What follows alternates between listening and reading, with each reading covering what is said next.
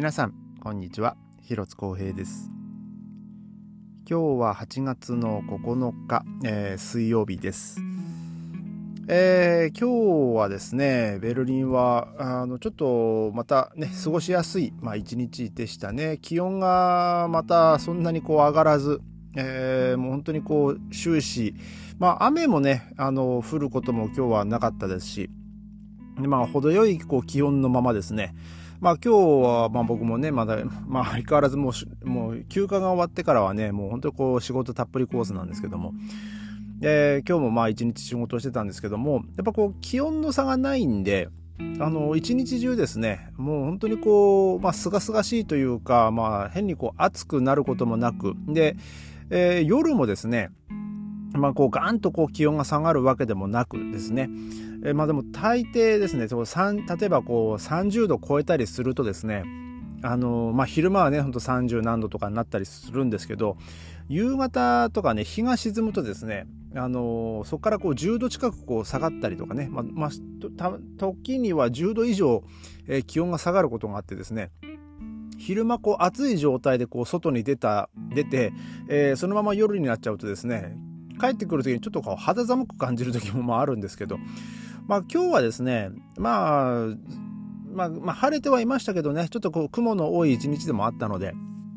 あの逆にこう気温がですねもう終始えー、もうほとんどこう変わることもなくですね、えー、まあ、夜もですね、あの、ま、まあ、僕はですけどね、あの、なんかまだね、涼しいなっていう感じで、えー、まあ、帰ってきたんですけども、え今日はね、帰り電車の中がですね、なんかこう非常にこう混んでおりまして、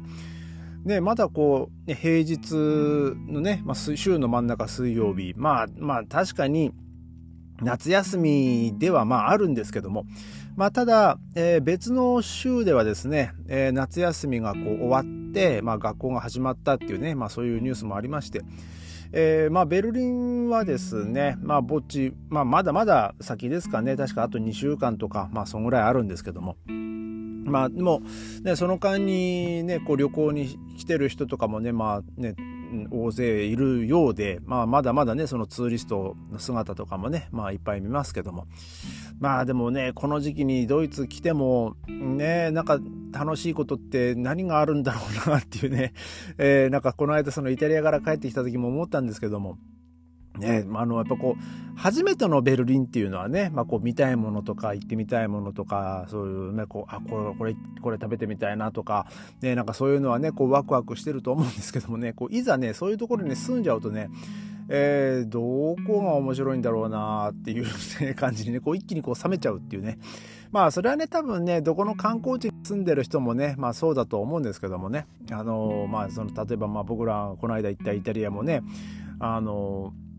まあ、結構観光客いっぱいいましたけども、まあ、ビーチのところはね、まああれですけどね、えー、まあ自分らもね、まあ海に行きたければ海に行きゃいいしっていう感じだと思うんですけどもね。まあなかなかこう住んじゃうとですね、その街のこう、まあいいところ、えー、まあ、おすすめスポットとかね、えー、なんかこう、あんまりこう言えなくなってくるなっていうのがね、なんかここ最近ね、あのまあ個人的に、え思うことではあります。で、え、今日はですね、あの、ちょっとまあ先日の、えー、まあベルリンで起こったちょっと事件というか、あの、まあそれもちょっとニュースなんですけども、ニュースで、ね、からね、ちょっとこれはあの、ちょっとお話ししたいんですけども、あの、まあ日本でも、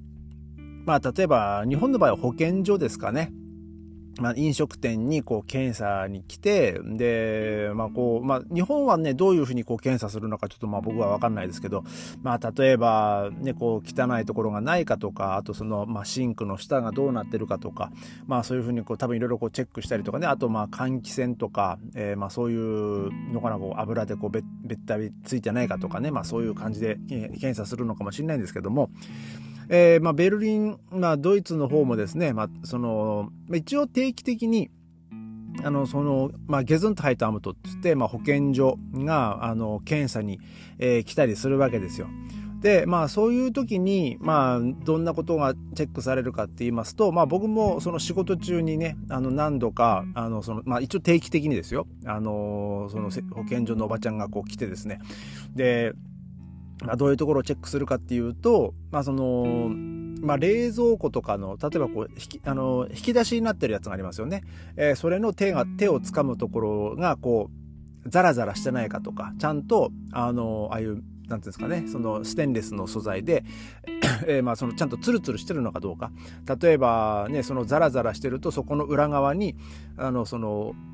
カスがね、こうこびりついてるってことなんで、まあそこちゃんとあら、あの、ちゃんとね、掃除しろとか、あとまあその冷蔵庫の中にね、こう、あの、そういうカスが落ちてないかとか、あとまあその、えっと、その調理器具とかも、まあ、ちゃんと正常に作動するのかとか、あとはま、その、その、それこそその調理器具もね、ちゃんと綺麗な状態なのか、えー、保たれているのか、まあ、そういうのをこう検査するわけですよ。で、えー、あのー、そういうね、ブラックリストに載っちゃう場合があるんですよね。もう本当にその、注意事項とか、その検査の段階で、その、その、保健所の人が来た段階でもうチェックされた項目が多いところはですねもうそのブラックリストみたいに載っちゃって、えー、もう結構ねこう頻繁にこう来たりするわけですよちゃんとそれが 改善されてるのかどうか。まあ、例えば、まあ、僕がその仕事してる時に、えー、その来た時はですねまあまあ、2つ3つぐらい、まあ、ちょっとこうひどい状態ではないんですけどもここはちゃんとしてくださいねっていうところがあったわけですよ。でまあそれをまあ、今度、あの、まあ、どのようにこうチェックするかっていうと、まあ、あの、まあ、今はね、本当便利な世の中で、その携帯でね、えー、もう写真撮って、まあ、そのメールで送って、はい、掃除しましたっていうのも、まあ、それでもいいですよみたいなね、なんかそんな、えー、ことを、その確かその検査で来たおばちゃんはね、こう言ってて、で、まあ、その、まあ僕じゃないですけど、まあそのお店の人が、あの、ちゃんと掃除した後に、えー、まあこの写真撮って、はい、これやりましたよっていうふうに、こう、確か送ってたんですけどね。で、えー、まあそのブラックリストに載っちゃうとですね、えー、まあそういう検査がこう頻繁に来るわけで、で、まあ、あまりにもこう、このひどいとですね、まあどうなるかって言いますと、あの、もう本当抜き打ちで、あの、警察と、あの、まあ要は公安ですね、オルドヌングサームと。えー、が、えー、まあ、そのガサ入れに、えー、来るわけですよ。で先日あった事件としてはですねあのベルリンにあるノイケルンっていう地区があるんですけど、まあ、そこのですねシーシャバーですねあの水タバコ屋さんあのー、まあ水タバコって何ぞやと思われる方もいると思うんですけどなんかこう炭をですね燃やしてその燃やしたこう燃やした蒸気でなんかその、えー、そのなんか香りがついてる水をこう沸騰させてそこからこう出てきた水蒸気を吸うっていうですね、えー、まあそれをこう C 社っていうんですけどまあ主にこう中東系の方々がねよく好んで、まあ、吸ってるタバコではあるんですけども、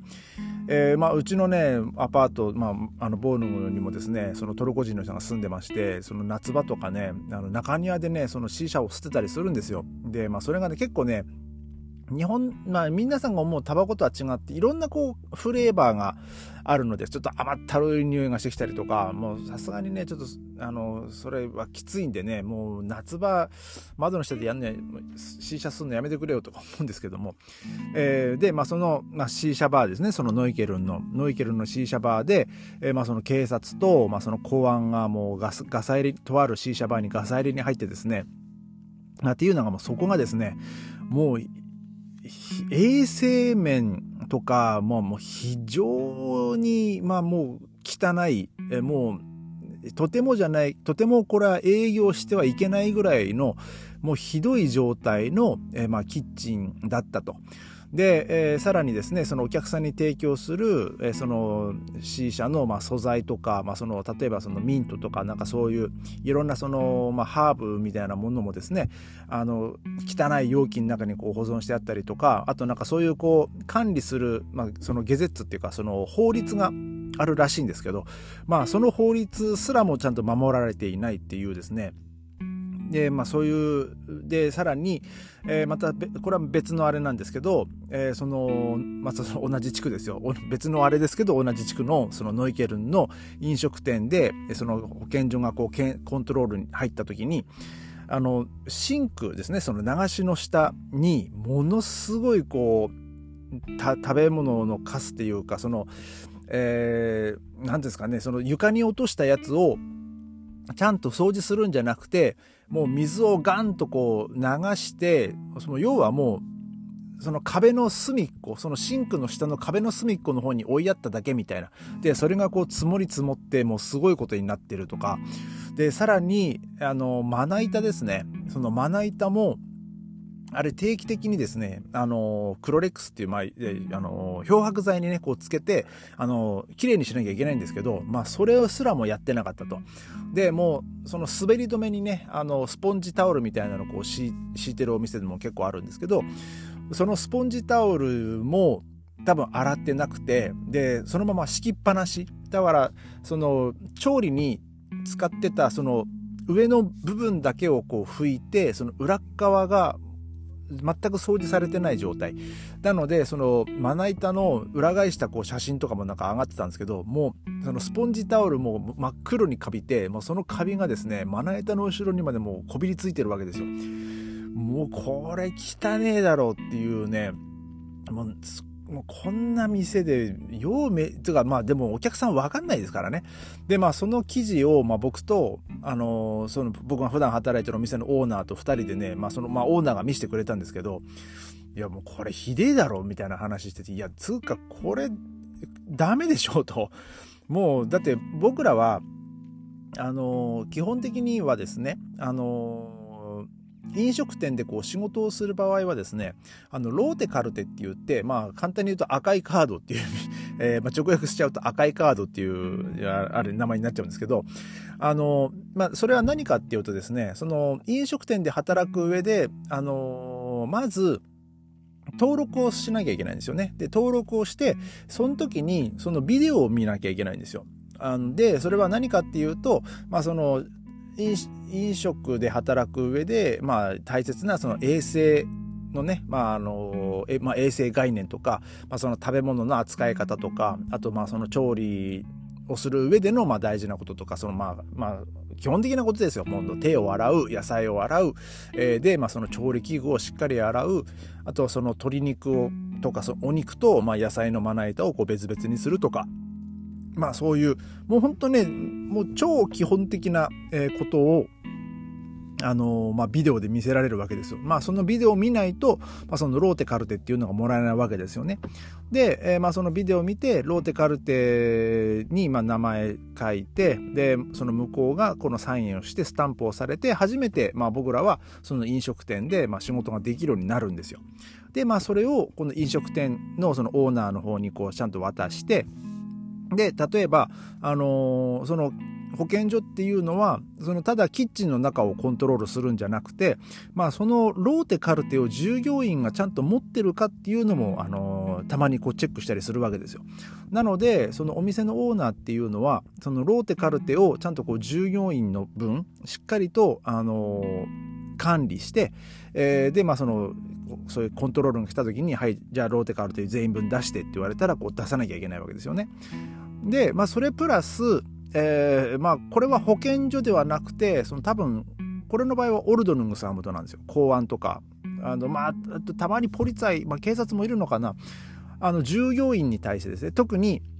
まあ、あんまりこう、ドイツ料理屋さんとか、えー、まあそういうのではないと思うんですけど、たまにですね、その外国の、外国のレストランですね。例えば、まあその日本食だったり、韓国料理だったり、中国、中華料理だったり、まあいろんな国のお店がありますけども、えー、まあ特にその EU 圏外の、えー、レストランの場合ですね、まあ、そこで働いてる人たちが、まあ、不法滞在してないかどうかとか、えー、だからそこでパスポートを、まあ、持って提示しろとか、ね、まあそういうこともね、まあたまにあるんですよ。まあ僕はないですけど、でも一応、あの、働く上で、必ずこう身分証明書、あの、パスポートの、まあ、は必ず持ってこいっていうのがね、まあ、あの、言われてましたね。まあ、なので、まあ、僕は基本的にいつもね、その自分のパスポートと、あの、滞在許可証のカードとか、えー、まあ、そういうのはね、あの、いつも持ち歩いて、持ち歩いてるんで、まあ、そういうコントロールに来た時には、こう、パッとすぐ出せるようにしてるんですけども、まあ、そこでね、あの、例えばもうビザがないとか、もう切れてるとか、あとパスポート持ってないとか、そうなるとですね、あの、まあ、どうなるかっていうと、まあ、不法滞在の場合はももちろん強制送還ですよ。で、えー、そのさらに働いてはいけないっていう人を雇ってた、お店の人が今度罰金払わなきゃいけなくなるわけですよね。えー、なので、まあ、まあ、特にえー、今今はねそういうコントロールが一時期ちょっとこう厳しくなった時期があって、えー、だからもうお店としてはですねリスクしかないわけですよあのそういうはそういうちゃんとしたこう働き労働ビザを持ってない人を雇うっていうのはでだからまあ今はね結構そういうまあシュバルツっていう、まあ、言うんですけど、まあ、あの黒ね。であのお金を稼稼ごうとしてる人たちのことを、まあ、そのシュバルツアルバイトとか、まあ、言うんですけどそのシュバルツで人を働かせるのは結構リスキーになったんでね、まあ、今はね結構まあそういうお店は少なくなってきたお少なくなってるんじゃないかなとは思うんですけども、えー、まあ今日はですね、えー、そんなあのちょっと飲食店に関するですね、まあ、ちょっとまあ注意事項ですかね、えーまあ、実際にこんなことがありましたよっていうようなね、えー、そうそういうねお話をちょっとさせていただきました、えー、それではまた明日。ありがとうございました。